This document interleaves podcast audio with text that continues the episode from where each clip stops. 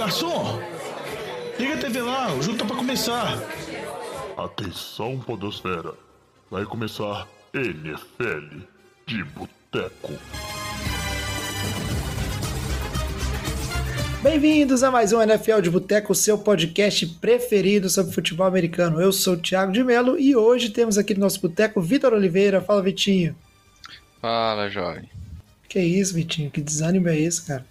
Ô, jovem, eu não sei o que, que tá me deixando mais animado, se é a caganeira que eu tô há três dias ou se é o time de Filadélfia, viu? Ah, cara, com certeza é o time de Filadélfia, mas assim, pensa que pelo menos você já sabia, você tava avisando, né, muitos programas, né? É melhor do que outros times aí, né, que entregaram a paçoca no, nos playoffs, né, logo de saída e deve ter decepcionado muitos fãs. Mas assim, e, pensa... alegrado, e me alegrado, isso é verdade. É, pois a é. minha expectativa é, já tava lá embaixo. A tristeza de uns é a alegria dos outros, né? É a vida, vamos ver. E para fechar a mesa do boteco hoje, a gente tem ele, aí esse aqui tá feliz, né? A gente tentou não escalar ele hoje porque tá chato o moleque, mas ele tá aqui, Renato, Renatinho, fala comigo, Renatinho. Fala, meu jovem, fala, Vitinho. Eu tô feliz demais. CJ Stroud. É muito bom, é. Eu não posso estar É feliz, muito- não, Jovem?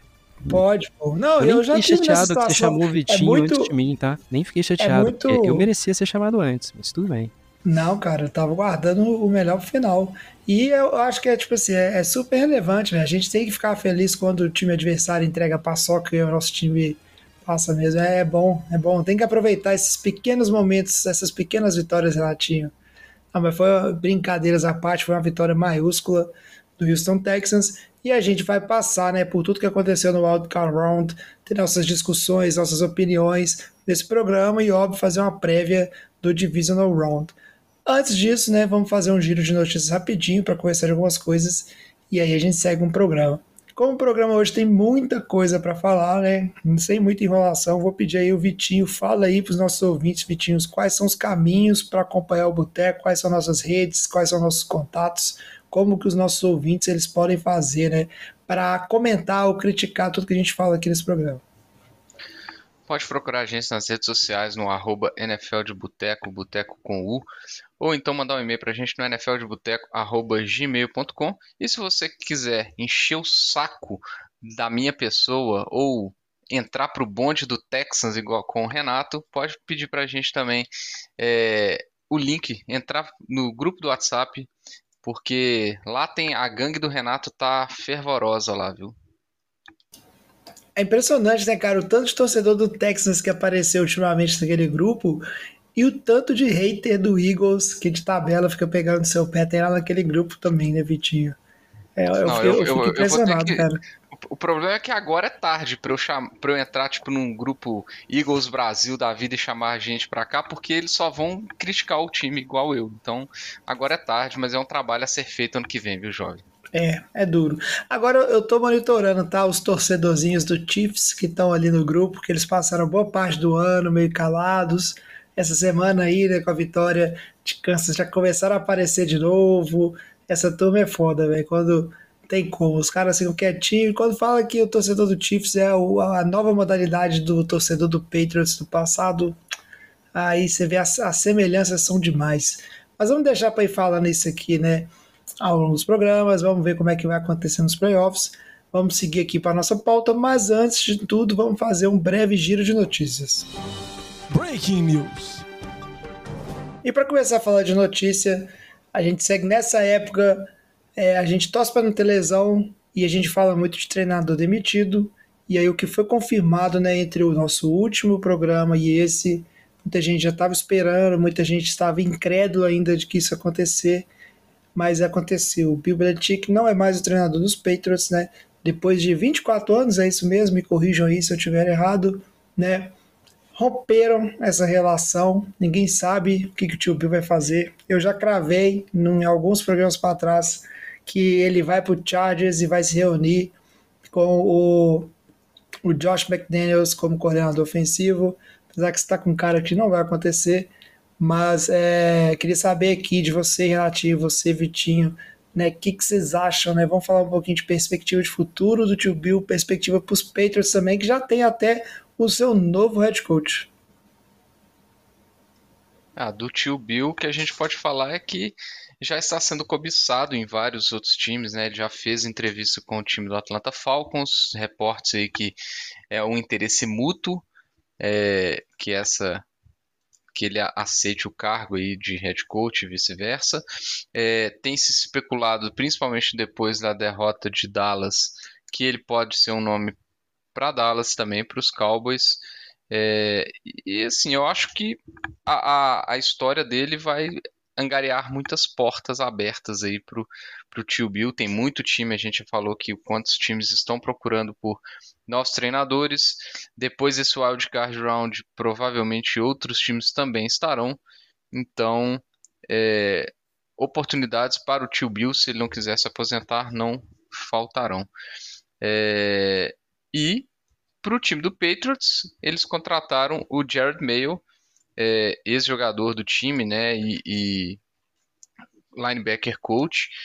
É, aparentemente, ele não teve muita conversa lá em, New England, ele foi logo um dos, é, um dos primeiros.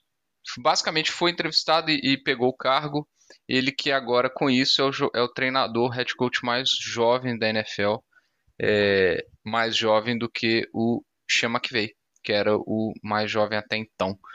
Vamos ver, né? Um jogo, é um, um head coach sem experiência de coordenação, né? Ele não, não tinha nenhuma, mas já estava há quatro anos dentro da organização.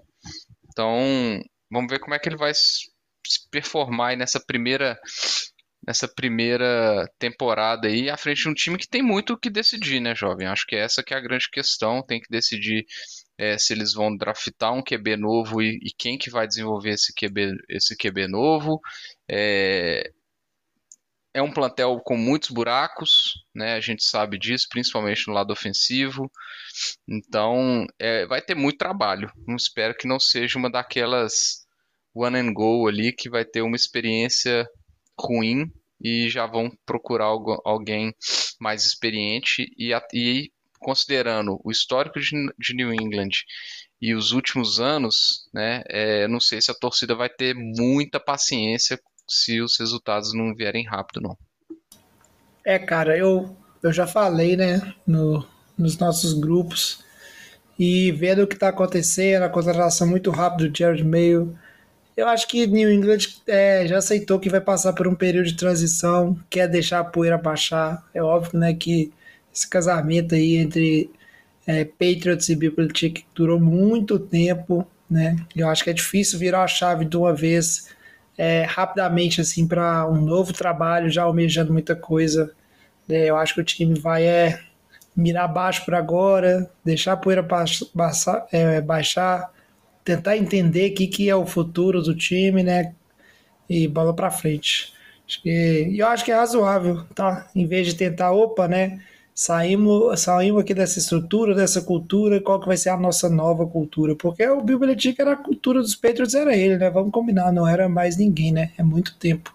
Então é não é fácil esse rompimento, não. Eu, honestamente, espero que os torcedores do Patriots passem por um longo inverno, depois de cuspirem no prato que eles comeram por, durante anos. Um treinador que construiu o que essa franquia é em termos de. Como a gente conhece ela hoje, né? Então, é, eu acho que eles merecem o longo inverno que vão passar. E é isso. Tomara que, que dê errado. Nada pessoal contra o Jared Mayo. Simplesmente meu amor reverso ao, ao Patriots que, que me faz desejar só coisas boas para eles. É só uma observação, né, jovem, que o time do Patriots até então não tem um GM, né? Também o des é, do Bill Belichick, ele tem ele tem assumido isso essa, esse cargo, né? E o Adam Schefter ele, ele soltou a notícia que o Patriots não está correndo para buscar um GM e, e pode ser que eles não busquem um GM até o draft, o que seria bem esquisito. É, com, com, relação a isso, um dos rumores que surgiu antes mesmo de sair a demissão do Bill Belichick é do Nick Casério, né? O Nick Casério que, antes de vir para Houston, é, foi VP de, de pessoal do, do, de avaliação de jogadores lá do, do Patriots. É, inclusive, quando o Houston trouxe ele, ele teve que vir com um ano de atraso por causa da, daquelas leis de violação, de quando você pode ou não conversar com, é, com algum funcionário de outra, de outra franquia.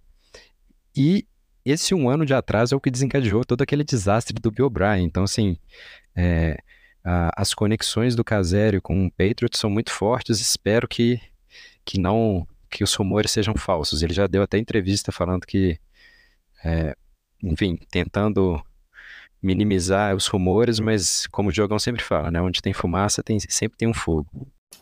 É, vamos acompanhando essa situação, vamos ver quando é que vem, né, o General Manager, mas é mais um time aí, né, que entra para a lista e como o Vitinho bem falou, né, é, findado o Wildcard Round, a gente ainda pode ver mais equipes aí se livrando dos seus treinadores, não quer dizer que o time chegou nos playoffs, que o treinador está garantido e aqui no Boteco a gente vai trazer todas essas atualizações para vocês, né, junto com os nossos comentários.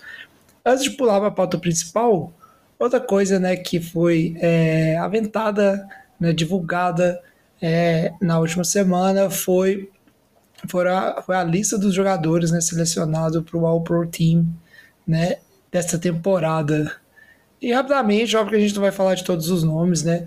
Mas são nomes de destaque. Queria saber de vocês aí, Renatinho, Vitinho. A gente pode começar aí pelo Vitinho. O que, que você acha da lista? Alguma polêmica, Vitinho, ou não? Eu sou um cara que ah, essas votações, assim, no geral, mais ou menos faz sentido. Não dou tanta atenção. Mas é, sempre tem alguma discussão ou outra, né? um jogador que merecia foi deixado de fora, talvez um jogador que é, foi super valorizado ali. O que, que você achou da lista né, dos melhores jogadores da temporada? Ah, jovem, eu pelo menos achei que ela estava mais condizente é, com as, vamos falar assim, com a performance dos jogadores e menos pela fama igual ao Pro Bowl. É, você pega as diferenças entre as duas listas, você vê que o Pro Bowl realmente é só um concurso de popularidade e, e o que, na minha opinião, perde, é, faz perder ainda mais a credibilidade do Pro Bowl. Então você vê é, coisas tipo Amon Hassan Brown ficar fora do Pro Bowl, ou Anthony Winfield ficar fora e o Buda Baker ficar dentro. Eu acho que isso é, prejudica muito o Pro Bowl, mais do que ele já é prejudicado, né? Então, eu, eu gostei das listas, achei que elas são bem, razo, bem razoáveis é, e, e são, vamos falar assim, coerentes. Eu achei que são coerentes. É, óbvio, vai depois, se, se, valesse essa semana, né? Acho que o QB do segundo time não ia estar tá aqui. É, mas eu achei que. Achei alguns nomes interessantes, achei alguns nomes surpreendentes. É, boas surpresas, alguns calouros que apareceram na lista é, do segundo time me deixaram satisfeito. O Puka, obviamente, é, depois de tantos recordes quebrados como calouro. O próprio São Laporta também, que bateu o recorde de recepções por calouro, por um Tyrant calouro é, mostra que algum, alguns desempenhos são muito valorizados e, e que a lista realmente não é nome, né? Então acho que isso é bem bacana. E você, Ronatinho, você vai passar aqui para a gente a longa lista de jogadores dos Texans que não foram selecionados? Ou. Ih, rapaz, olha lá, não pagou a internet. Renatinho acaba de cair aqui ao vivaço. Voltou. Fala aí, Renatinho. Concordo com o Vitinho que pelo menos essa, linha, essa lista tem um pouco mais de credibilidade do que a lista do Pro Bowl. Mas eu ainda fico um pouco pasmo com alguns nomes. É... O Dak Prescott, mesmo se desconsiderar essa semana, eu acho que tinham outros nomes melhores para entrar como quarterback. A, a lista é sempre muito conservadora, né? Eles têm sempre, mantêm sempre os mesmos nomes, aquelas figuras ali já consolidadas, não, não dão tanta oportunidade para a entrada de novos jogadores. Eu acho que o Tâncio é, foi primoroso como left tackle, anulou completamente o anulou completamente o Miles Garrett nessa, nessa partida do Wildcard Round tem anulado o principal é, apressador de passe do time adversário em quase todas as partidas. É, se a gente olha outras posições como, como corner, a gente vê o Daron Blanch do Dallas, que é first team.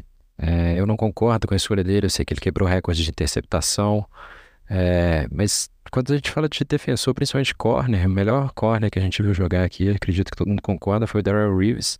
E a gente chamava de metade do campo de, da Reeves Island, né? Era a ilha do Reeves, porque ninguém nem jogava bola pro lado dele.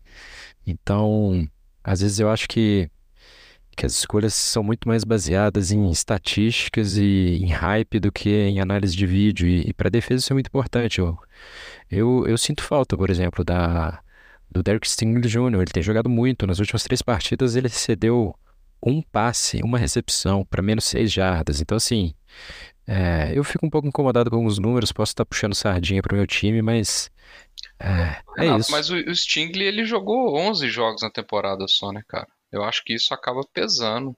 É, ele passou final de Ah, mas, setembro eu mas se fosse assim, o, o Kylen Williams também jogou 11 jogos. É, mas E que outro tá running back que teria aí, né? Porque esse ano de running back foi um ano fraquíssimo, convenhamos.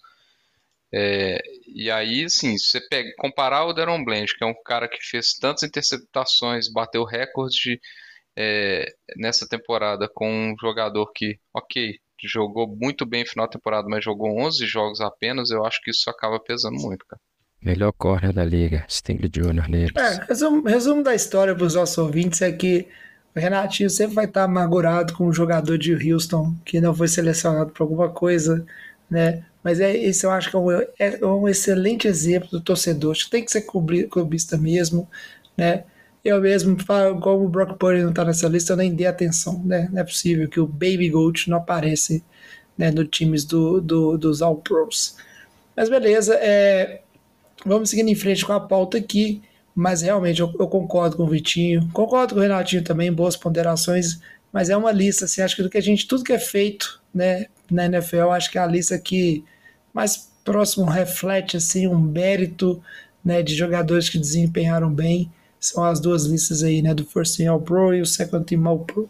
Muito mais que o Pro Bowl, com certeza, né, o Pro Bowl é mais, é uma festividade e muito em cima da fama dos jogadores.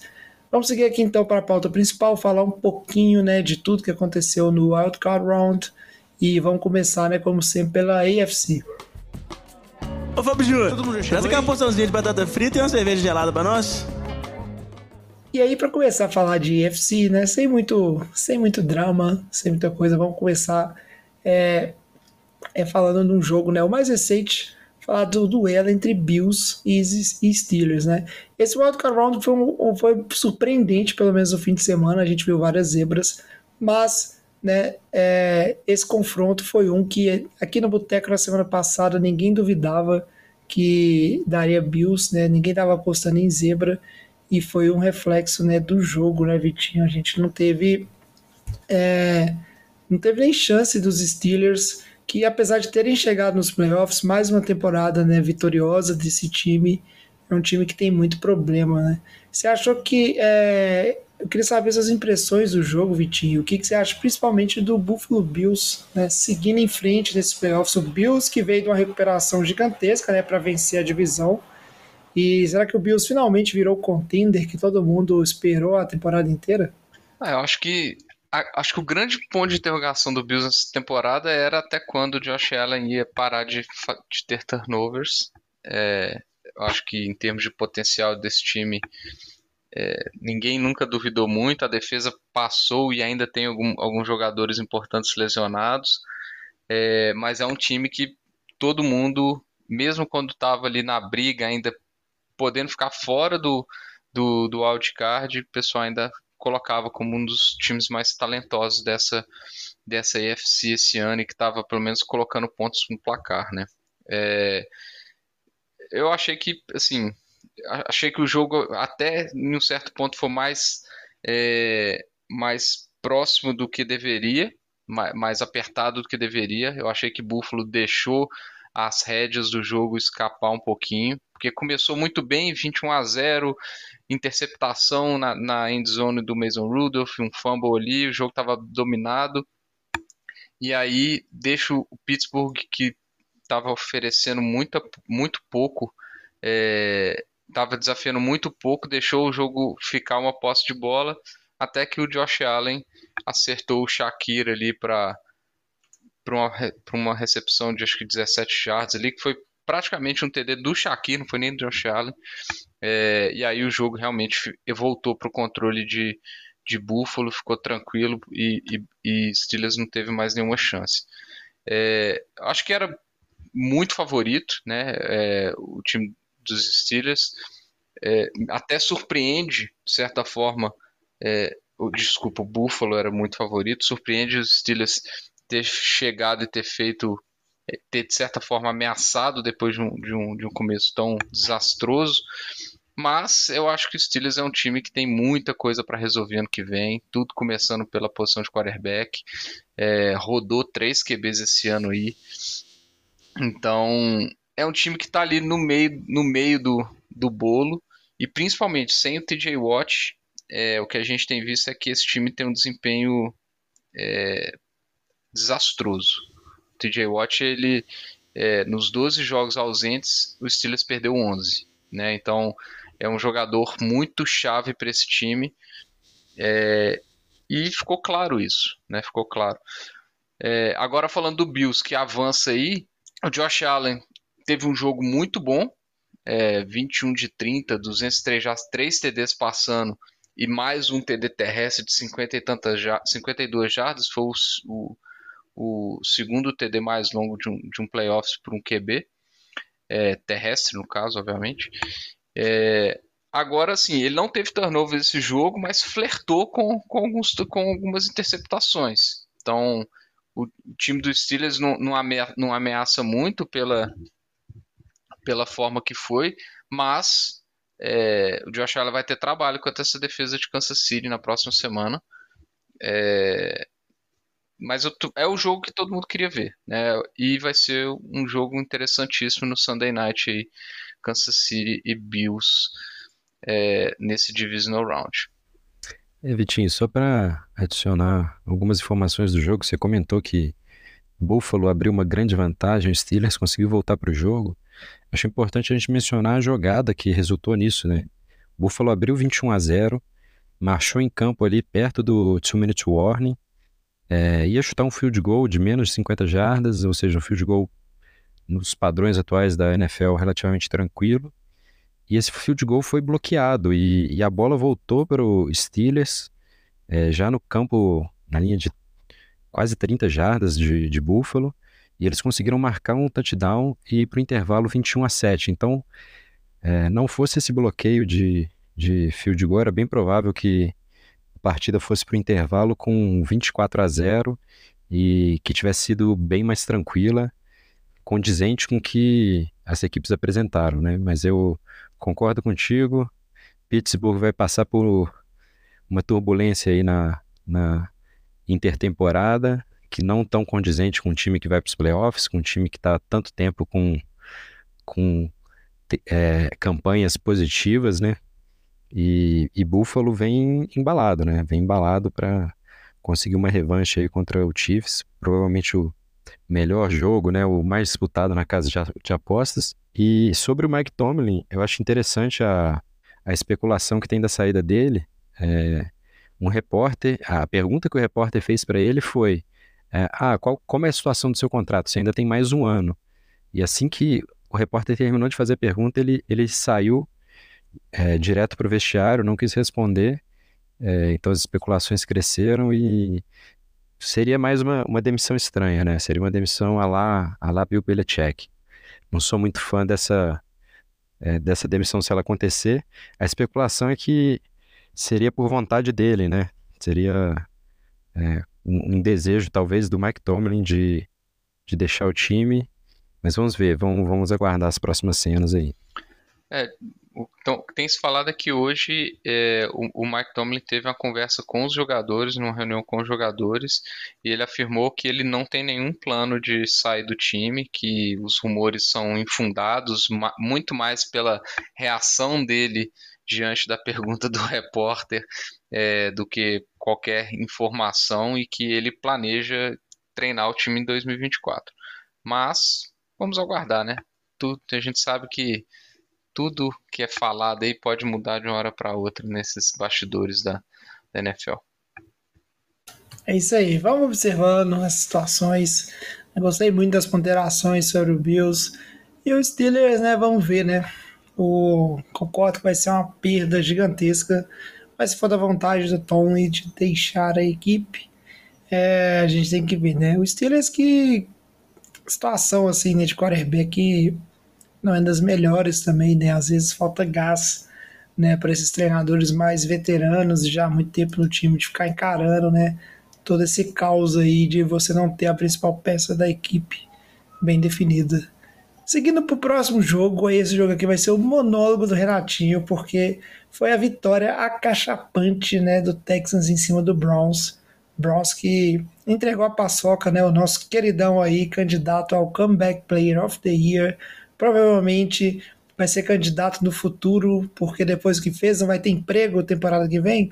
Não sei, né? Acho que o Flaco deve arrumar um empregozinho em algum time, mas é, ficou bem a desejar, né, Renatinho? E o Texans, por outro lado, teve no, numa noite assim, né, mágica, tudo deu certo, tudo que aconteceu assim foi, não teve nada nesse jogo que deu errado pro time do Texas. Jovem, eu vou dar, eu vou dar espaço para o Vitinho se quiser comentar alguma coisa antes do meu monólogo. Às vezes ele quer fazer alguma ponderação sobre a partida, sobre a noite mágica do, do CJ Stroud, sobre a atuação primorosa da nossa defesa, que deixa ele até triste de ter que assistir uma, uma outra defesa aí da NFL. Quer falar alguma coisa, Vitinho? Não, eu vou deixar para você falar do seu time, né, Renato? Porque você vai ser o monólogo, o famoso senta que lá vem história. É, eu queria falar quão decepcionante foi a atuação da defesa de Cleveland, né? Assim como a de Dallas, que nós vamos falar, defesa de Cleveland, que era foi uma das melhores da NFL, assim, junto com Baltimore, Chiefs, é, e a gente esperava uma atuação, é, vamos falar assim, impactante, né? A defesa foi totalmente dominada pelo ataque de, é, de Houston, e depois do, do que o, o Joe Flacco fez, eu acho que a defesa até perdeu vontade de jogar, o, o abatimento caiu e pairou sobre a defesa até o fim do jogo, porque realmente não teve nenhuma força de reação, não conseguiu forçar nada, não conseguiu apressar nada.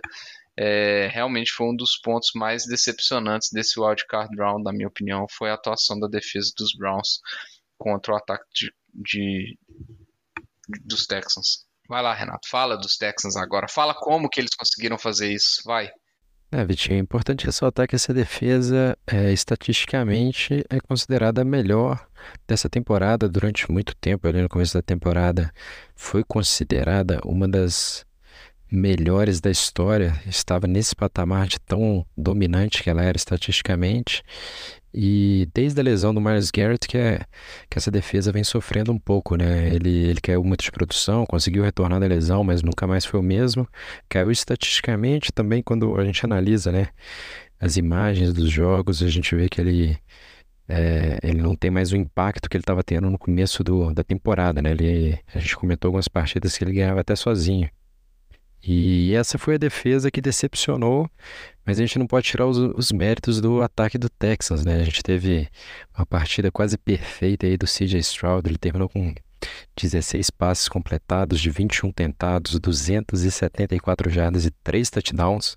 Lembrando que dessas 274 jardas, 236 foram no primeiro tempo, junto com os três touchdowns. Então, é, depois que o jogo, que o placar se alargou ele, ele foi tirado de campo, né? Os titulares foram poupados, então ele quase não jogou no segundo tempo. E então os números poderiam ser ainda maiores, né? E, e o jogo é, terminou o primeiro tempo ali, começou meio que um shootout, né? Os dois times marcando muito, as defesas um pouco com dificuldade para parar os ataques, ataques explosivos. É, depois as defesas foram se encontrando e o primeiro tempo terminou 24 a 14 para o Texas. Então terminou de certa forma tranquilo, com uma liderança de duas posses de bola. E voltou no segundo tempo. Primeira posse do Texas não foi. É, não resultou em nada, né? Acabou num punch. E Joe Flacco cometeu dois turnovers seguidos, duas interceptações, as duas é, tornadas para touchdown. A primeira, né, ele foi ele pressionado, muito pressionado pela linha defensiva do Texans e acabou é, forçando a bola. A segunda, já um pouco erro de leitura, né? O linebacker estava ali espionando ele, esperando para fazer a interceptação. E eu acho que o ponto positivo desse jogo é essa defesa do Texas, né? A defesa tem, vem crescendo. É, no ataque também o Nico Collins está aparecendo. Eu estou empolgado. Eu não, eu confesso que eu não sei o que dizer porque é, é um sonho se tornando realidade. É muito, muito empolgante. Que isso, hein, Renato? Que isso. Pois é. É. Bom jogo mesmo, cara. Eu acho que o, o que me marcou desse jogo, eu, eu vou só reforçar até que o tanto que a defesa do Browns jogou mal, né? Sem tirar o mérito do ataque dos Texans. Mas independente disso, da defesa do Browns é, ter jogado mal, e óbvio que os turnovers, né? Duas pick six, pô, isso é demais. Isso acaba com, com o emocional de qualquer time. É, uma coisa ficou clara, né? O, o CJ Stroud ele castiga. Se a defesa falha, né? Se dá esse tipo de oportunidade, a gente viu várias big plays. Não dá para a defesa ficar dando mole e acha que vai passar batido. Ele, se ele tem a oportunidade, ele tem o braço, ele tem capacidade e ele castiga mesmo. Mas assim, vitória interessante. Fico feliz por você, Renatinho. E fico feliz pelo Texans ter conseguido se recuperar a tempo e ir para os playoffs, porque certamente é muito mais interessante o Texans nos playoffs do que Jaguars ou Colts, por exemplo, ia estar tá aí fazendo nada, né? E o Texas chegou entregando tudo já, né? Muito legal. Vamos ver como é que vai ser o próximo jogo. Para fechar a EFC, né, o último jogo do Super Wildcard Round, a gente tem, né, com o time a mais seis jogos na rodada de Wildcard. É um jogo que muita gente já tinha previsto esse resultado. Eu fiquei chateado porque pô, poderia ter sido um jogo tão legal, mas aí o clima não ajudou e o que a gente viu foi é, o time do Dolphins sem capacidade de fazer nada, né? E os Chiefs que pouco a pouco, né, também foi é, marcando field goal atrás de field goal. Não é que o Chiefs teve vida fácil também, né? O, o frio excessivo ele estava ali para os dois lados, atrapalhando os dois lados, mas Miami não mostrou, acho que em momento algum, capacidade de reação. E foi um jogo unilateral. Apesar de não ter sido um espanco, né, o resultado 27, 26 a 7 às vezes denota né, um, um espanco, mas eu acho que é, o jogo teve por muito tempo ainda né, na zona ali onde Miami conseguiria voltar no jogo com um bom drive, com um TD mas é simplesmente não aconteceu, né? Frio demais, só que agora nesse momento, né, vai estar tá aí. O time de Miami não precisa mais se preocupar com isso, que vai todo mundo assistir, né? O jogo de casa ali, né? De camiseta floral, bermuda, sem ficar passando esse aperto todo que foi, né? Em Kansas City. É, o ataque que foi o melhor ataque da NFL na temporada regular, acho que foi amassado pelo frio e pela defesa de Kansas City, né? Acho que você falou basicamente tudo. O único TD foi um passe longo do Tua para o Tyreek Hill, um TD de 53 jardas, é, que o Tyreek Hill até teve que quebrar alguns tackles ali. E fora isso, o time de Miami conseguiu produzir nada, não conseguiu produzir no jogo terrestre, que eu achei que seria o caminho ali, tentando usar mais do, do Davon Shane, usou muito pouco. É, acabaram tentando mais com o Mostert que com a Shane, inclusive. É, foi um jogo que deixou muito a desejar, inclusive as chamadas do time de Miami, na minha opinião. É, não sei o quanto que o frio estava prejudicando Tua, mas para mim isso não é desculpa. Achei que foi um jogo que foi é, muito fácil para a defesa de Kansas City, no fim das contas. E do lado do ataque de Kansas City, a gente teve um pouquinho de todo mundo aí. Pacheco correu bem, Mahomes não fez muita coisa, mas não teve não, não, não entregou a bola. Aí o Rashid Rice, que claramente é o receiver número um desse time depois de tanto tempo, teve uma boa partida. E o ponto de atenção, na minha opinião, fica ainda em cima do Travis Kelsey. Tem bastante tempo, muitas semanas aí que ele não tem, não tem tido boas atuações. Esse jogo ele até teve foram 10 targets, teve 71 jardas, mas ainda assim, muitos drops, drops importantes, drops que inclusive castigaram campanhas que culminaram em field goals, foram quatro field goals, se não me engano, é, do time dos Chiefs é, praticamente seguidos aí. É, então, assim, cara, o Kelsey não tem jogado bem. Assim, são, são jogos. É, a, se a válvula do escape do Mahomes for o Kelsey, um jogo um pouco mais apertado, é, pode ser que o time dos Chiefs passe mais aperto e que a gente veja o Chiefs da temporada regular. Eu acho que não foi o Chiefs da temporada regular, porque o time de Miami não conseguiu produzir nada. Mas nesse jogo agora é, contra Buffalo, é, vai ser diferente, porque eu vejo o time dos Chiefs vai jogar fora de casa, o que o Mahomes não está acostumado a fazer nos playoffs. Primeira vez que o Mahomes vai jogar fora de casa nos playoffs.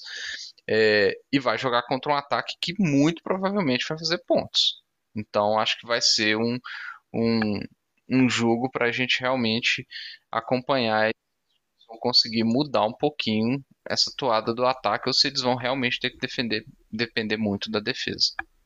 É, Vitinho, é, eu queria ressaltar um pouco, né? Você fez o comentário de que o melhor ataque estatisticamente da liga é, foi completamente anulado e a gente viu isso também né, na partida anterior, né? O melhor, a melhor defesa estatisticamente completamente anulada. Então, dois times que estatisticamente dominaram na temporada regular acabaram decepcionando nos playoffs e, e isso serve para lembrar a gente, né? Lembrar os nossos ouvintes que playoffs é, é, é uma coisa diferente, né? Nos playoffs que a gente separa os homens dos meninos, é, é ali que, que você vê que times que são fraudes, né? Como, como o Miami, né? Que acabou ganhando fraude ball contra o Dallas, que também foi outra decepção, a gente vai falar mais pra frente, é que eles realmente não conseguem entregar. E, e é muito fácil dominar na temporada regular, mas quando é para valer, a coisa é, fica cara, diferente. Eu, cara, eu acho assim, não sei, eu acho que o fator frio pesou demais, tá? É menos 20 graus, não é pouca coisa não, gente. Vamos, vamos combinar, né? Quem já teve dessa, nesse tipo de frio aí, é, sabe que é, é insalubro. Mas... Ah, mas o frio, é, o frio é pros dois lados, né, Jovem? É, cara, mas é justamente isso que eu digo, pô. E é tanto pros dois lados. Uma coisa que me chamou muita atenção nesse jogo foi isso é, por mais que Miami estava é, praticamente um defunto ofensivamente nesse jogo, sem conseguir produzir nada, e o Chiefs conseguindo bons drives, chegava na, red zone, é, não conseguia converter em touchdowns. Né? É um jogo que ele ficou é, no alcance de Miami aí é, por bastante tempo, tá? E óbvio que o frio estava atrapalhando uh, os Chiefs também, mas é um, é um time que estava jogando em casa, né? Um pouquinho mais acostumado. É, esse ponto que o Vitinho falou, né? De dificuldade de conversão na red zone, né? Do Travis Kelsey não está jogando bem. Acho que todos são pontos de atenção, mas vamos acompanhar como é que é o próximo jogo. Apesar que eu concordo, né? Sobre Miami também, né? Miami está na hora de entender que não basta chegar nos playoffs, né? Você tem que chegar e você tem que conseguir entregar, é um pouco diferente é um pouco tudo ou nada. E isso começa né, lá na temporada regular, você não perdendo né, uma divisão que você liderou boa parte da temporada, essa divisão com tranquilidade. E justamente na última derrota, né, na última semana da temporada que o Miami perdeu para Buffalo, perdeu a divisão e o resultado tá aí, né? Teve que jogar fora de casa, né, contra o Chiefs no frio e bola tá, tá saindo mais cedo. Provavelmente Miami, se tivesse é, vencido a divisão, estaria numa situação mais interessante, talvez teria passado para o Division Round. Então é complicado, né? Vamos dizer assim, complicado. Estaria aí enfrentando os Steelers? Poxa, interessante, né? Não sei.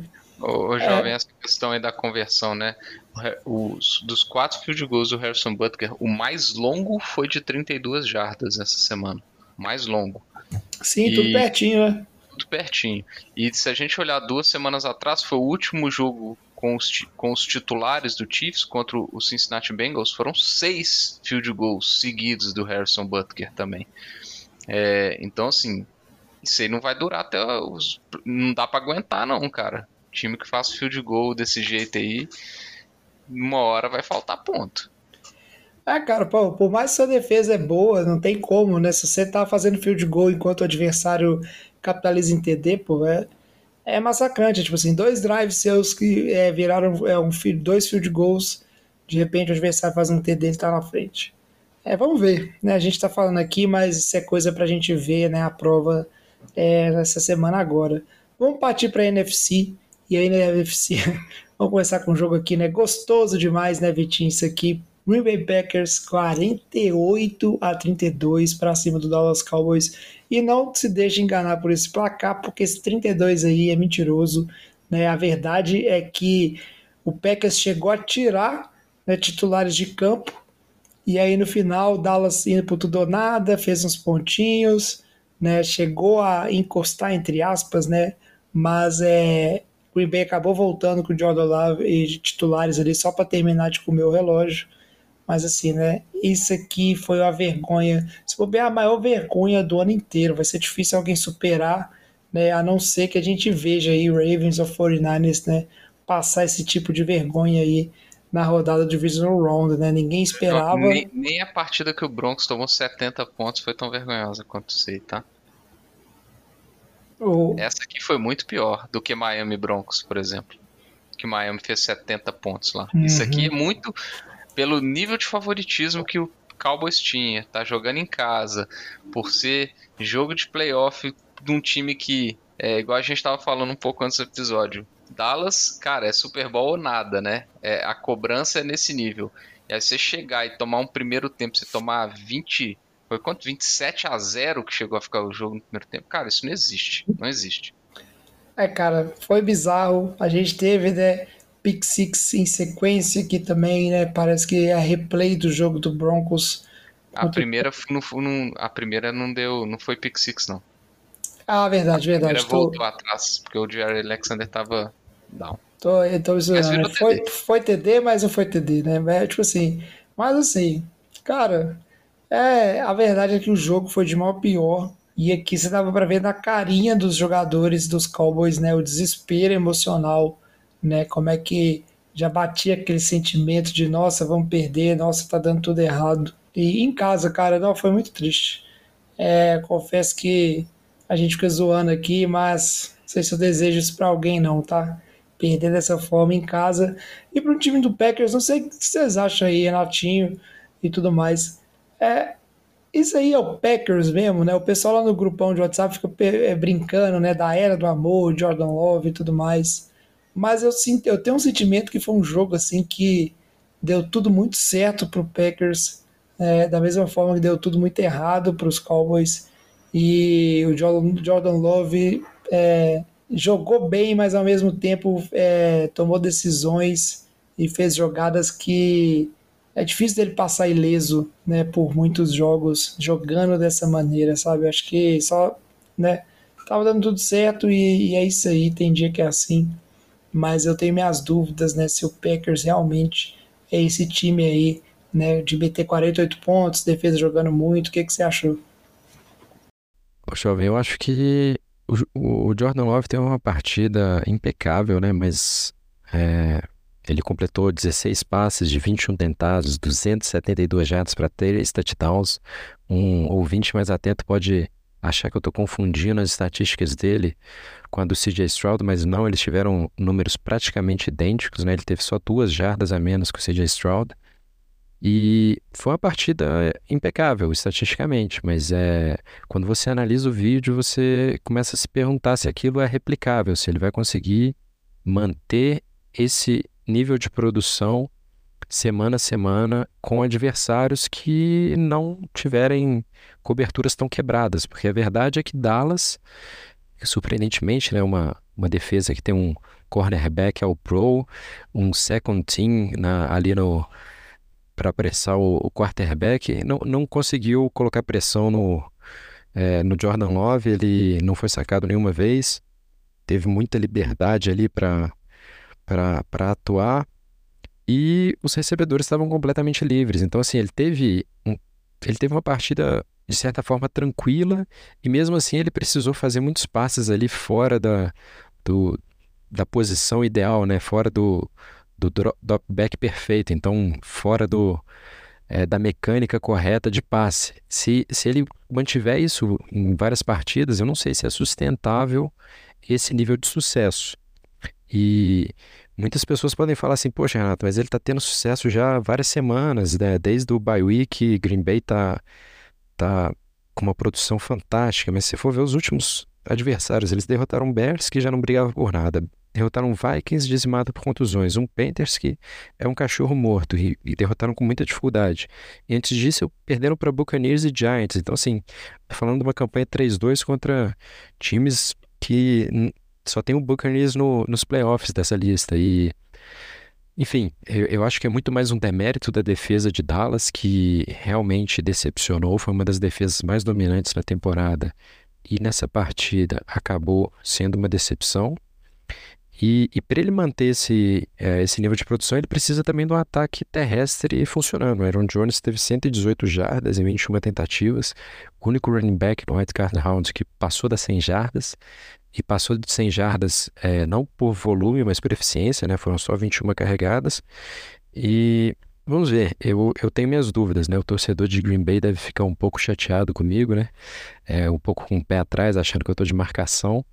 Que quatro semanas antes dos playoffs eu já descartava eles, falava que eles não iriam se classificar dos playoffs, e a verdade é que eles estão aí, é, se mantiveram vivos na briga pelo wildcard e agora vão para o Divisional Round enfrentar o, o 49ers. E, e para mim o que resume essa partida é. Eu estava ouvindo uma, uma, uma narração da rádio de Dallas e, e essa narração, eles estão narrando o final do primeiro tempo ali. É, Dallas tinha estava perdendo de 20 a 0, tinha a bola ali no 2 minute warning, podia é, reduzir a diferença para 20 a 7 e o narrador está falando exatamente isso. A gente pode reduzir para 20 a 7. No segundo tempo, a gente começa com a bola, a gente faz um touchdown, vamos para 14 pontos, reduzimos a diferença para uma posse de bola e vamos estar de volta no jogo. E essa empolgação mostrava como eles estavam confiantes que o, o time de Dallas, na visão deles, é muito melhor do que o time de Green Bay. E o que acontece a partir daí todo mundo sabe, né? Ele lança pick six, é, o jogo fica 27 a 0 já praticamente perdido. Ele ainda consegue fazer mais um touchdown antes de ir para o intervalo. Mas é, no final das contas o jogo ficou 48 a 16. A partir daí o, o deck continua em campo tentando um comeback possível. Na verdade, só para inflar stats. Então eu deixo aqui a mensagem para as gerações futuras. É, os números do deck nessa partida são completamente mentirosos. São números que foram obtidos no Trash Time. Ele teve uma partida horrorosa, é um dos principais culpados, na minha visão, junto também com a atuação ali um pouco ruim da defesa, por essa derrota. E no futuro, quando a gente olhar essas estatísticas, a gente não pode cometer o erro de achar que ele jogou bem, porque ele jogou muito mal. É verdade, pô, é verdade. Eu só, só queria deixar falar duas coisas do Cowboys aqui, é, entrando agora na questão da comissão técnica, né? Porque eu achei é, que foi um out-coach gigantesco do, do, do LaFleur. Acho que o LaFleur deu aula, porque o tanto que usou e abusou do meio de campo naquelas rotas com, com o Romeo Dobbs, aquele, aquele lance do Luke Musgrave é, é sem comentários, né? não preciso nem falar. Acho que ali foi mais falha do que qualquer coisa. É, mas eu achei que teve muito mérito do LaFleur nessa vitória. E eu concordo quando o Jovem fala que é difícil é, a questão da, de, de replicar, é, porque realmente o, o, o Love ele dá muito passe caindo para trás, dando passo para trás, uma hora isso vai dar ruim, cara. A gente já é cansado de ver passe ficando capenga, não tendo força, porque o QB não tá, não tá postado. É, mas, falando dos head coaches, né? Mike McCarthy, acho que depois disso, ele tá no mega hot seat, ele tá pronto a ser mandado embora. É, são, cara, é, é, é o primeiro time que tem três temporadas com 12 vitórias na temporada regular e não consegue avançar pro para um, um, um championship, um, um, jogo de final de conferência. É, e igual a gente fala, a expectativa de, de Dallas é sempre lá em cima, sempre lá em cima. O próprio Dan Quinn, que estava né, especulado para ser head coach, pode pegar um cargo de head coach, né, o coordenador defensivo de, de Dallas. É uma, é uma vitória que coloca uma pulga atrás da orelha de muita gente. É uma, é uma vitória de Green Bay, né, humilhante dessa forma, que coloca a pulga é, é, atrás da orelha dos, dos GMs. Agora, tem uma coisa que me dá medo, porque se demitirem o Mike McCarthy e trouxerem, por exemplo, o Mike Vrabel, esse time de Dallas vai ser chato demais, porque, igual o Renato falou, plantel tem, tem muito jogador ao pro, tem dos dois lados da bola você tem peças, e o Vrabel fazia milagre em Tennessee com, com o que ele não tinha. Então, se o Mike McCarthy sai e chega, por exemplo, o Mike Vrabel, cara, esse time de Dallas vai ser chato, e eu não acho que as, eles não vão sair do deck. Eu acho que o deck, principalmente depois da temporada regular dele, resolveu os problemas de turnover interceptações que ele tinha, pelo menos na temporada regular, né? É, acho que é uma questão talvez mais de cabeça ou mais de dificuldade de leitura que ele teve nessa partida e algum, alguma falha específica, mas acho pouquíssimo provável Dallas sair da, da da linha de Dak Prescott, e eu acho que o Mike McCarthy provavelmente vai pagar o pato é, e alguém de muito calibre vai vir, porque Dallas é Dallas em termos de franquia, da franquia, que é a franquia mais valiosa dos esportes americanos que existe, é Dallas Cowboys, então com certeza vai vir alguém de nome. É, por isso tem se falado Bill Belichick, tem se falado muito, mas não me surpreenderia vir alguém como Mike Vrabel também. É, mas também não me surpreenderia, né, o, o Jerry Jones dar um nó cego aí e trazer também um treinador. É, podia levar o Brian menos. Johnson, né? Causar intriga. é, vamos, vamos vendo, mas vamos acompanhando realmente o Mark McCarthy. É, tá no tá numa situação bem complicada, bem complicada, né? E rolou aquele, aquele sentimentozinho de vingança, né, dos torcedores de Green Bay que tanto, né, na época do rompimento, tanto odiavam o McCarthy, tanto queriam ver ele fora de Green Bay. E, é, e aí teve essa oportunidade aí, né, desse duelo direto agora nos playoffs. Vamos seguir em frente com a pauta aqui e vamos deixar o Eagles para o final, né, porque a gente vai ter que encerrar o programa, o Vitinho falando e o volume abaixando, né, de tão longo que vai ser. Mas vamos falar do, um pouquinho, né, rapidamente do jogo que foi o melhor jogo acho que essa opinião é unânime dos playoffs, né? De todos os jogos dessa rodada, é, Rams e Lions, né? O Lions vencendo em casa 24 a 23. Né? Um jogo que começou é, agitado, muitos pontos, os ataques funcionando. E aí, de repente, o jogo estagnou, virou aquele jogo duro, né? O Rams se aproximando, o Lions tá tentando produzir, né? Mas no final, o Lions é, venceu esse jogo e, e o que foi muito emocionante, né? não só pelo jogo ter sido um jogo, né? ter sido o melhor jogo da rodada, e mas o Lions assim, né, em casa, depois de vencer é, a divisão, é, depois de muitos anos também, né, teve sua primeira vitória nos playoffs aí, depois de acho que quase 30, 30 e poucos anos, né? Então, é algo é, histórico acontecendo, né? E para um time que merece, é um time que fez muito na temporada, e agora, né, segue em frente aí nos playoffs. É, vocês acham? Eu queria desse cara, eu tava torcendo no Lions mais por coração mesmo, mas é, eu acho que dos dois times era o que merecia mais é, seguir em frente, né? A gente. É, eu não acho que o Rams na, durante a temporada fez mais do que o Lions para estar tá merecendo essa vitória. Né? Não sei se vocês concordam com isso. Ah, jovem, eu eu fico meio dividido quando, quando a gente fala desse confronto, porque é, durante, se a gente for analisar durante toda a temporada, talvez o Lions tenha sido mais consistente, né? Teve uma campanha melhor, ganhou sua divisão, é, por pouco não foi o Seed 2, não teve até em algum ponto ali brigando pela Seed 1, mas o, o Rams foi um time que começou mal e foi crescendo de produção, é, é um time que já tem um, um, um Super Bowl, tem tem mais experiência. Eu, eu acho que é um time que chegaria mais forte. É um time que eu gostaria de ver nos playoffs. É um time que eu tenho certeza que os times remanescentes não gostariam de enfrentar. É, exatamente por essa bagagem que eles têm. Paul Stafford, o é, Cooper Cup, do lado defensivo Aaron Donald. Então, assim, é um time mais é, rodado, digamos assim. E, mas o Lions, por outro lado, é, é um, é um time que é, essa vitória pode ser um divisor de águas, né? Igual você falou, é uma vitória que há muito tempo a cidade não tinha, mas principalmente é uma, é uma vitória que esse time precisava. É, a gente vê um time que, que tem um treinador com discursos motivacionais é, incríveis, né? realmente ele consegue extrair a emoção dos jogadores e a gente vê que os jogadores é, realmente gostam de, de jogar para ele e, e, essa vitória eu acho que cria um momento, né? Era, é, é, é, é um, um, time que já está um tempo junto, né? É, um trabalho que já vem construído, vem sendo construído ao longo de alguns anos e isso pode realmente ser uma virada de chave. O, o Goff está se encontrando, né? Ele está tendo é, uma, uma temporada muito competente. O time tem um monstro de duas cabeças ali no jogo corrido com Montgomery e o Gibbs. Um um pouco mais para corridas curtas, o outro mais explosivo. É, o Centre Brown como recebedor, temos nem comentários, né? não tem nem o que dizer. É, tá, tá sendo fantástico. Mas o que eu achei interessante desse jogo, né, igual você comentou, é que o jogo começou explosivo ali nos ataques, depois parecia que, que ia ser um tiroteio do começo ao fim.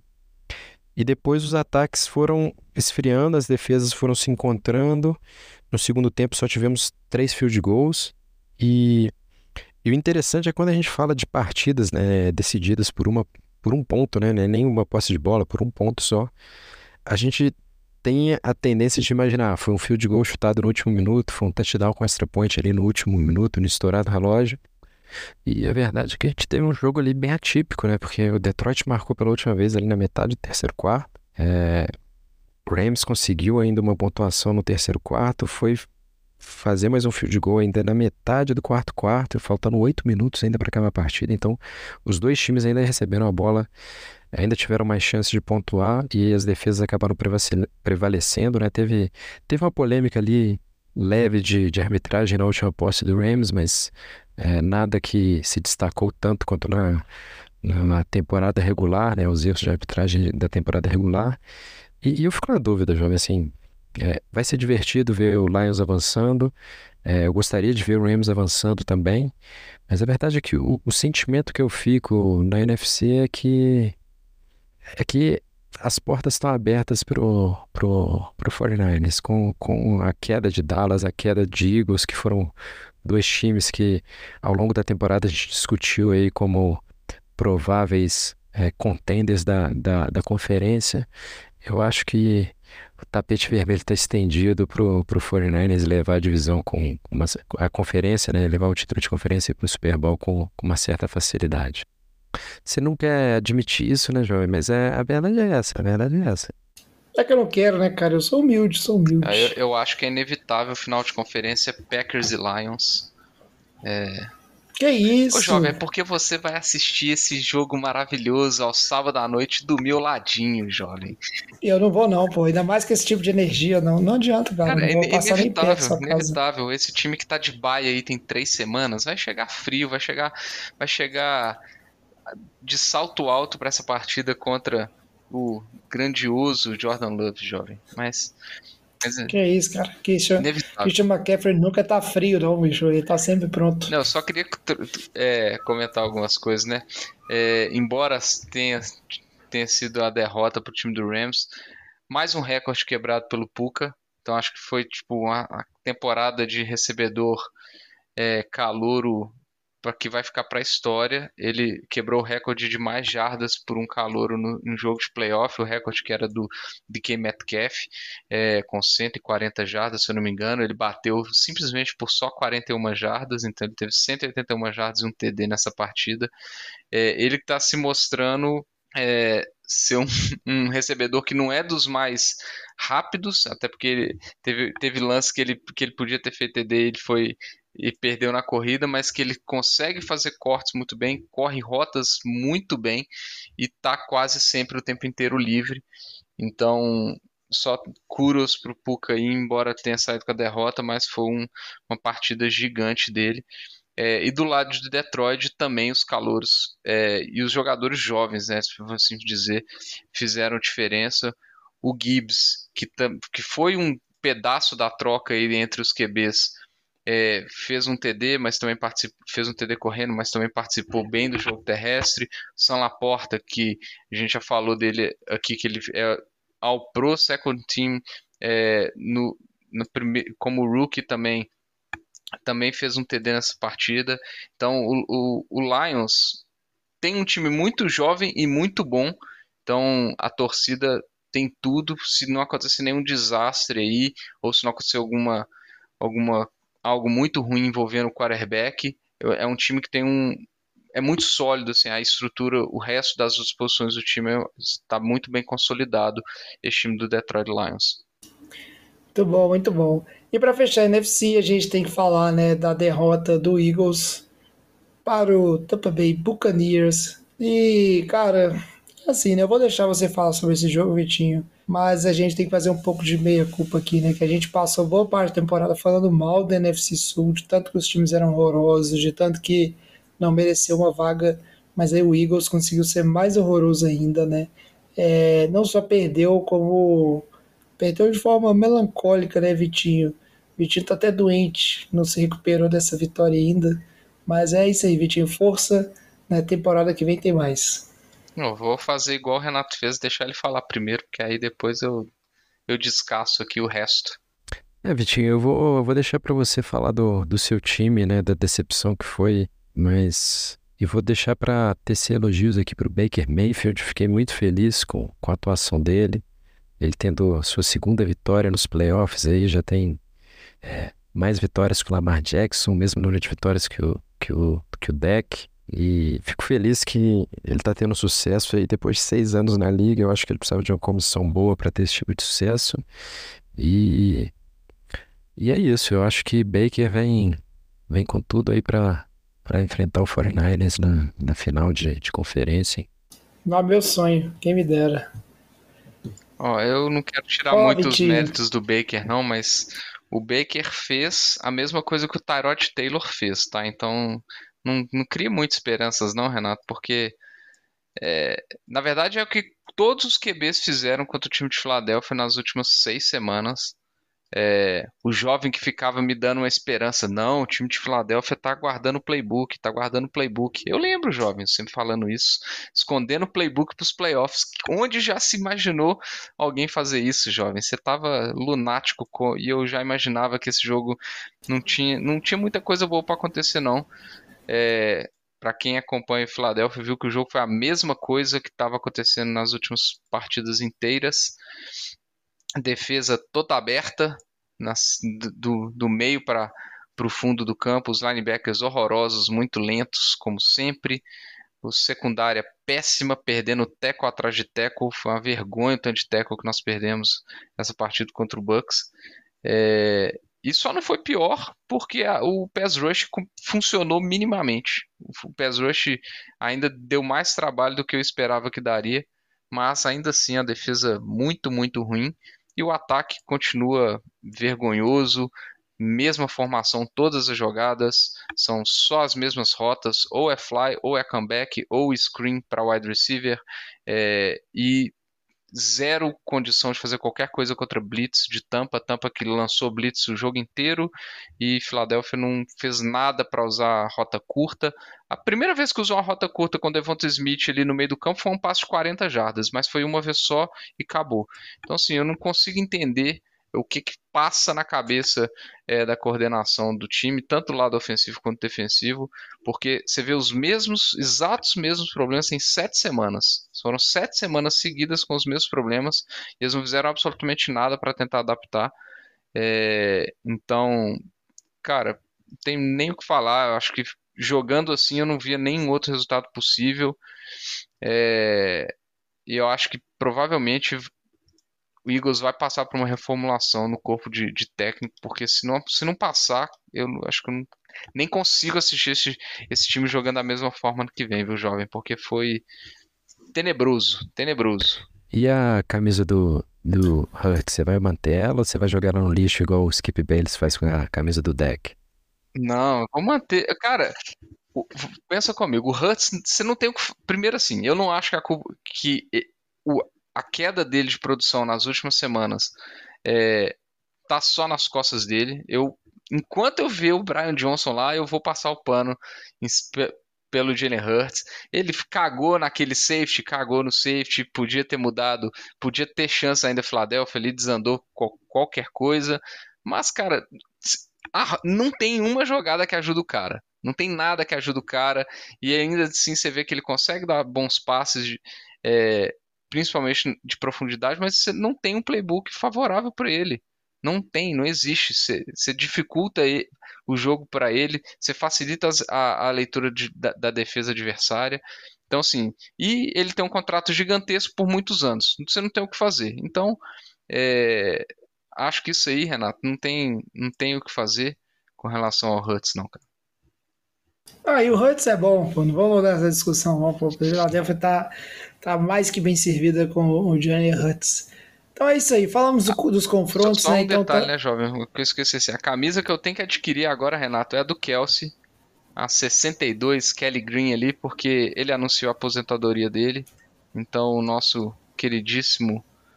é, o, o rei Momo da parada do Super Bowl, né? do- de Filadélfia, está se aposentando. Depois de não sei quantos Pro Bowls, não sei quantos All Pros. Melhor center que eu já vi jogar na NFL. Infelizmente, dá adeus para esse time de Filadélfia. É isso aí, realmente icônico. Eu acho que vale a compra, assim. Ainda mais que, pô, muito doido, né? Você tem uma camisa do center, né? Do seu time. Porra, isso é, isso é foda. Sair do, da mesmice, né? Bom demais, né? O Kelsey se aposentou, agora vai se dedicar exclusivamente ao podcast com o irmão dele, né? Que também vai se aposentar assim que é, os Chiefs forem eliminados desses playoffs, né? Travis Kelsey vai se aposentar também e a família vai se dedicar apenas ao show business. Fica aí essa previsão. E agora, né? Falar por previsão, vamos aqui para o nosso último bloco e falar um pouquinho, né? Fazer um preview do Divisional Round. Ô galera, nós estamos fechando a cozinha, vocês vão querer mais alguma coisa?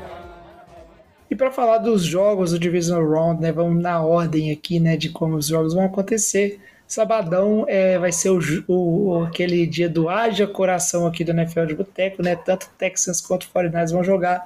E o primeiro jogo que abre é, é, a rodada, né, vai ser Ravens e Texans. Como é que tá aí, Renatinho? Vou deixar você falar assim, qual que é a sua previsão para esse jogo sem clubismo, né? Fala, pode falar, Renatinho, fala assim, ah, já estou satisfeito, né? Chegamos mais do que merecíamos, qualquer coisa que vier é lucro, vamos perder, mas vamos perder feliz? Jamais, meu jovem, jamais. O time do Texas não foi tão longe somente para ir longe. Palavras do nosso treinador Demico Ryans, que também deu uma declaração que eu achei muito interessante. né? Ele disse que ele acredita que esse time está sob a graça de Deus e realmente o time está tá sendo abençoado essa temporada. E eu acho que, que essa boa fase vai continuar por, por mais um tempo. É, te confesso que eu preferi enfrentar algum dos outros times, né? Infelizmente, pelo pareamento, a gente tem que enfrentar o Ravens. É, mas vou trazer uma estatística aqui completamente irrelevante, mas interessante. Demico Ryans, como treinador, nunca perdeu duas partidas para o mesmo time. E nós enfrentamos o Ravens na primeira rodada e perdemos para eles. Então, agora que é a segunda partida, só tem como a gente vencer. É, a gente já ele já teve como treinador duas partidas contra o Colts, venceu uma, perdeu outra. Contra o Jaguars, venceu uma, perdeu outra. Contra o Titans, ganhou as duas. E contra o Browns, né? Perdeu na, na temporada regular, ganhou nos playoffs.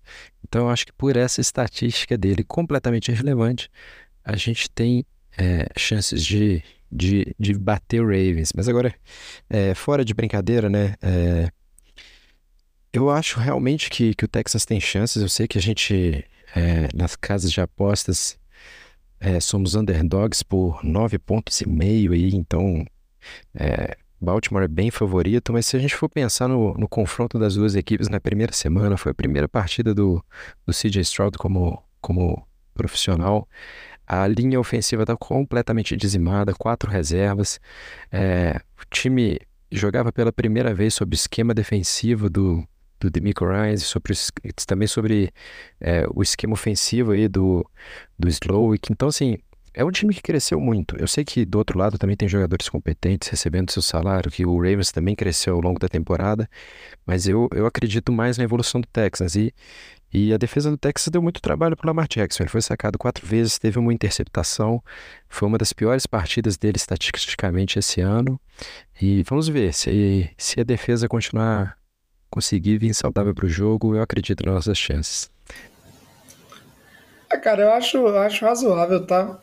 É, o Ravens ele vem de né, vitórias maiúsculas né, contra adversários fortes, 49ers, Dolphins, apesar que tem muita gente que não acredita muito no Dolphins, né? Mas playoffs é playoffs, e como eu disse, o CJ Stroud castiga. É um jogo, acho que não tem muita margem para erro, mas vai ser um desafio interessante, né? Ver ele enfrentar a defesa do Ravens, que é boa, e vamos ver como é que é esse time, né? O Ravens que chega reforçado aí, né? Ele vale lembrar que é, o Dalvin Cook foi cortado e pelos Jets, certo? E o Ravens, né, pegou ele aí, né, no waiver para reforçar o corpo de running backs que vem sofrendo, né, com várias lesões. Mais algum comentário sobre esse jogo, o Vitinho, ou podemos seguir? Toca o barco, vai dar Ravens. é isso aí, né? Vamos ver, vamos ver o que, que vai acontecer. É, e a gente fecha o sábado contra o 49ers e Green Bay Packers. Esse jogo aqui é muito tranquilo, né? Se eu ver com o Vitinho, vai dar Packers, mas quando eu ver em casa, vai dar 49ers. Vai ser ó, tranquilo, né? 49ers com o Vitinho de estar na baia de três semanas aí. Mas o, o CMC, eu tenho certeza que ele tá igual um louco. Ele já vai chegar aquecido. E é, o 49ers, acho que tem como dizer, cara, tipo, olhando os dois, o, o Fortnite é um franco favorito. Eu acho que é difícil do, do Jordan Love repetir é, algumas coisas que aconteceram. Óbvio que o 49ers não pode cometer os mesmos erros absurdos que o, o, o Dallas Cowboys cometeu, né? Que o Dak Prescott cometeu, né? Os turnovers e, e tudo mais. Mas eu também não acho que o 49ers precisa de forçar o jogo é, para cima do Packers. Acho que é, tem plenas condições de fazer o seu jogo, correr com a bola, a hora que a corrida está estabelecida e incomodando, partir para play actions bem construídos e assim vai, né?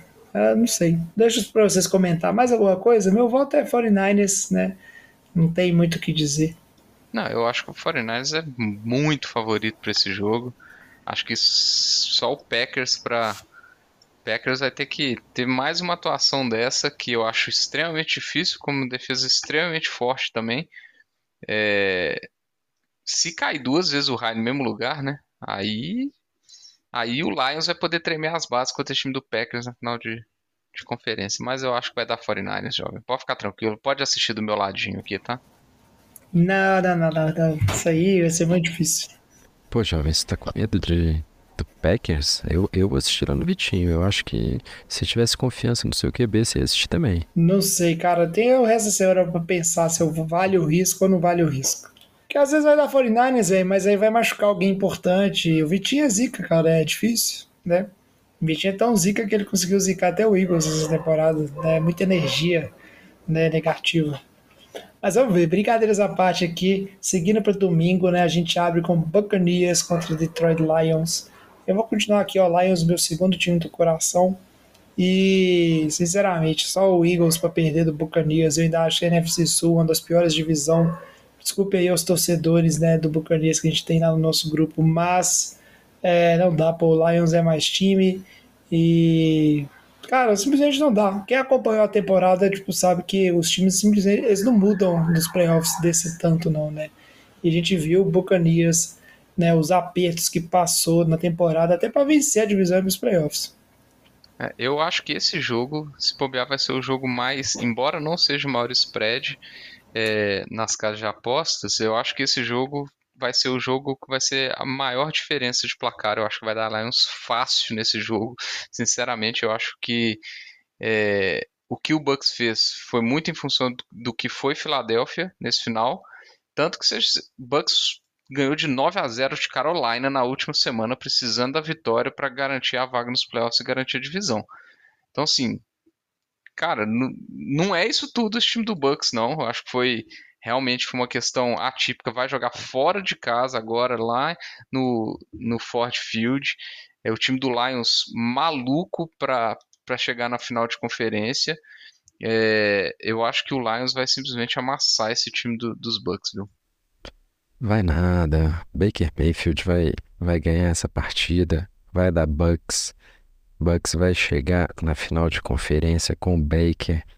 E todos vocês que são haters do Baker vão, vão ter que chorar no chuveiro, porque é mais time, é mais time, tem jogadores mais rotados nos playoffs e e vai ser a primeira vez desde 2015 que duas escolhas first overall se enfrentam. É incrível, né? Quarterbacks com pedigree. Ah, nada a ver, Renatinho.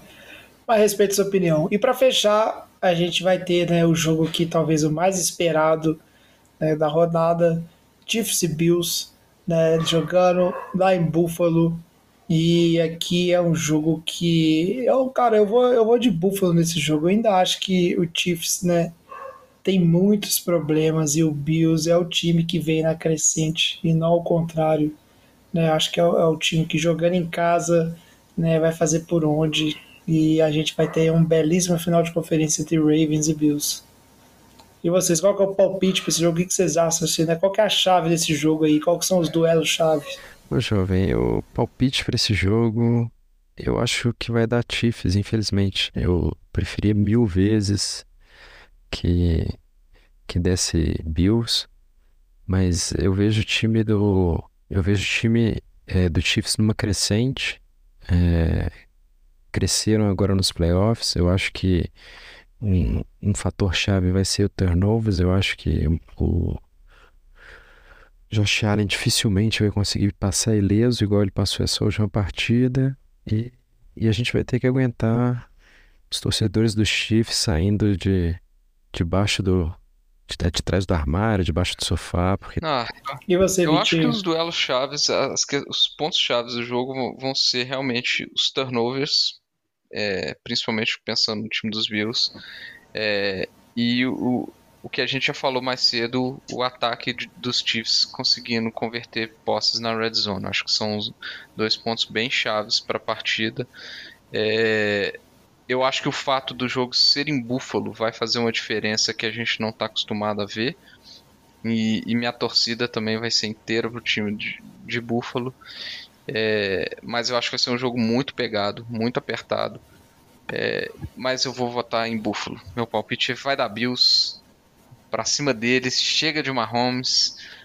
Não dá, né, jovem? Não dá. Cansados, né? Estamos cansados, estamos cansados dessa mesmice. Né? E uh, a gente viu os problemas, tá? Né? De novo, não é. Tipo assim, apesar que nesse caso é um time que pode chegar nos playoffs e pode crescer bastante. Então é isso, são os confrontos. Ficam aí os palpites do Boteco. Vamos acompanhar dois jogos no sábado, dois jogos no domingo.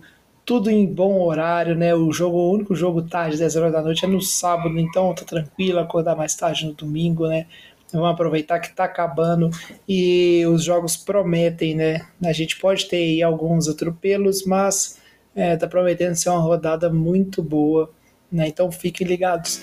Antes de encerrar o programa, né, pedir aqui, Vitinho, mais uma vez, só para você falar, né, as redes do Boteco aí, como é que o pessoal pode entrar em contato e seguir a gente. Manda sua mensagem pra gente nas redes sociais no arroba NFL de Boteco, Boteco com U, que é o jeito correto e mineiro de se escrever. Ou então manda um e-mail pra gente no nfldeboteco.gmail.com.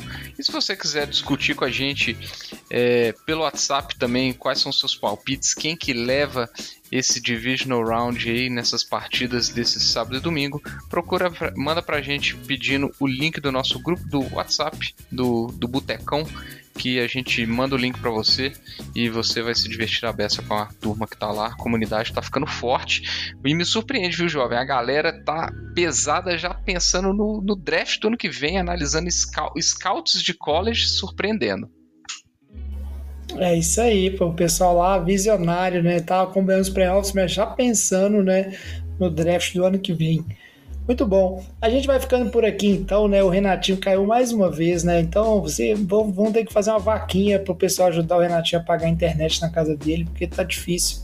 Mas programa muito bom, vamos em frente aí, né? Agora a gente tem né, o, o Seed 1 de cada time e se seguir aqui os palpites do Boteco, provavelmente as finais de conferência nesse ano vão ser duelos entre as respectivas Seed 1 e Seed 2 de cada conferência, né? Vamos ver se a gente está certo ou não, né? Vamos ficando por aqui. Muito obrigado, Vitinho, muito obrigado a vocês, nossos ouvintes. Traz a saideira, fecha a conta, passa a régua e até semana que vem. Valeu! Valeu!